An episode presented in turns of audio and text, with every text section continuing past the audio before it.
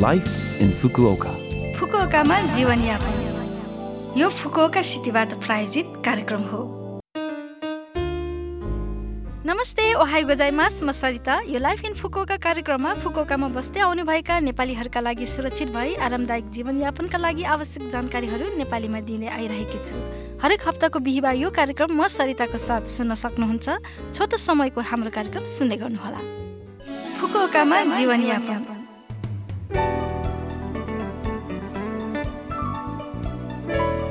तापक्रम पनि घट्दै गई सरु ऋतु लागि नै सकेको छ। यस मौसममा रुखहरूका पातहरू रातो हरियो पहेँलो सुन्तला अनि विभिन्न रङहरूमा परिवर्तन भएको देख्नु भएकै होला। जापानमा जसरी मानिसहरूले वसन्तमा चेरी ब्लोसम हेरेर आनन्द लिने गर्छन् त्यसरी नै शरद ऋतुको दिशावलनको आनन्द लिने परम्परा पनि छ। यस परम्परालाई मोमिजी गाडी वा शरद ऋतुका पातहरूको दिशावलोकन भनेर चिनिन्छ। शरद ऋतुका पातहरू हेर्न मिल्ने स्थानहरूमा मानिसहरू पैदल यात्रा हाइकिङ अनि अलि ताराका स्थानहरूमा ड्राइभ वा ओन्सेनको आनन्दसँगै शरदका पातहरूको दिशावलोकन गर्न जान्छन्। यस मौसमको आनन्द लिने विभिन्न तरिकाहरू छन् जस्तै शरद ऋतुका विभिन्न रङका पातहरूको फोटो खिच्ने त्यसबाट प्रेरित कला सिर्जना गर्ने वा प्राकृतिक दृश्यहरूको आनन्द लिँदै परिवार वा साथीहरूसँग खानपान गरेर रमाइलो समय बित्याउने आदि इत्यादि। अर्को टपिकमा शरदका पातहरू हेर्नका लागि नाम चलेका फुकुका सहरका केही स्थलहरूको जानकारी दिने नै छु सुन्दै गर्नुहोला। फुकुकामा जीवनयापन। फुकुका सहरमा धेरै जापानी बगैँचाहरू छन्।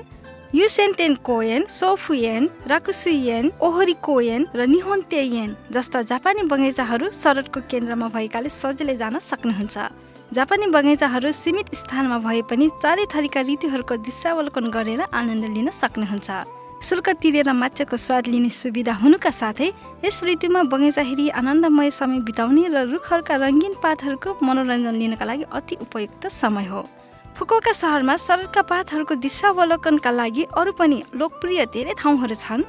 फुकुका सिटी म्युजियमको वरिपरि आबुरायामा नागरिक वन मोमिजी हाचिमाङ्गु आदि नोभेम्बरदेखि डिसेम्बरतिर शरदका पातहरूको दिशावलोकनका लागि अति उत्तम समय हो। अवश्य तपाईँहरू पनि फुकुकाको शरद ऋतुको आनन्द लिनुहोस्। त्यस्तै प्राय जसो दैनिक रूपमा साइकल चलाउँछु भन्ने व्यक्तिहरू धेरै हुनुहुन्छ होला। साइकल पार्किङ गर्दा तोकिएको पार्किङ स्थलमा पार्क गर्ने गरौँ। साइकल पार्किङ स्थल बाहेक सडक वा पार्कमा पार्किङ गरिएका साइकलहरू पैदल यात्रुलाई भाडा वा अवरोध हुने भएकोले अवैध रूपमा पार्किङ गरिएका साइकलहरूलाई उठाएर लैजाने नियम छ।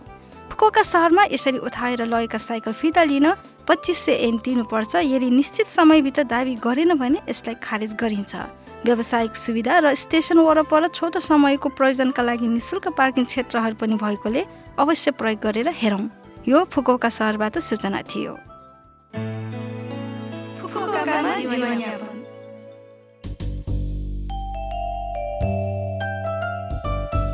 यो हप्ताको लाइफ इन फुकोका कार्यक्रम तपाईँहरूलाई कस्तो लाग्यो? लभ एफएमको होम पेजमा गएर लाइफ इन फुकोका नेपाली भनी खोजी पोडकास्टबाट पनि यो कार्यक्रम तपाईँहरूको मिल्ने समयमा सुन्न सक्नुहुन्छ। त्यस्तै ब्लगबाट पनि यो कार्यक्रमको बारेमा जानकारी पाउन सक्नुहुन्छ। मेसेज पनि पठाउन सक्नुहुन्छ। हाम्रो इमेल ठेगाना रहेको छ seven six one eight the rate love FM dot co dot JP आजको लागि बिदा हुन चाहन्छु। तपाईँहरूको दिन शुभ रहोस्। नमस्ते।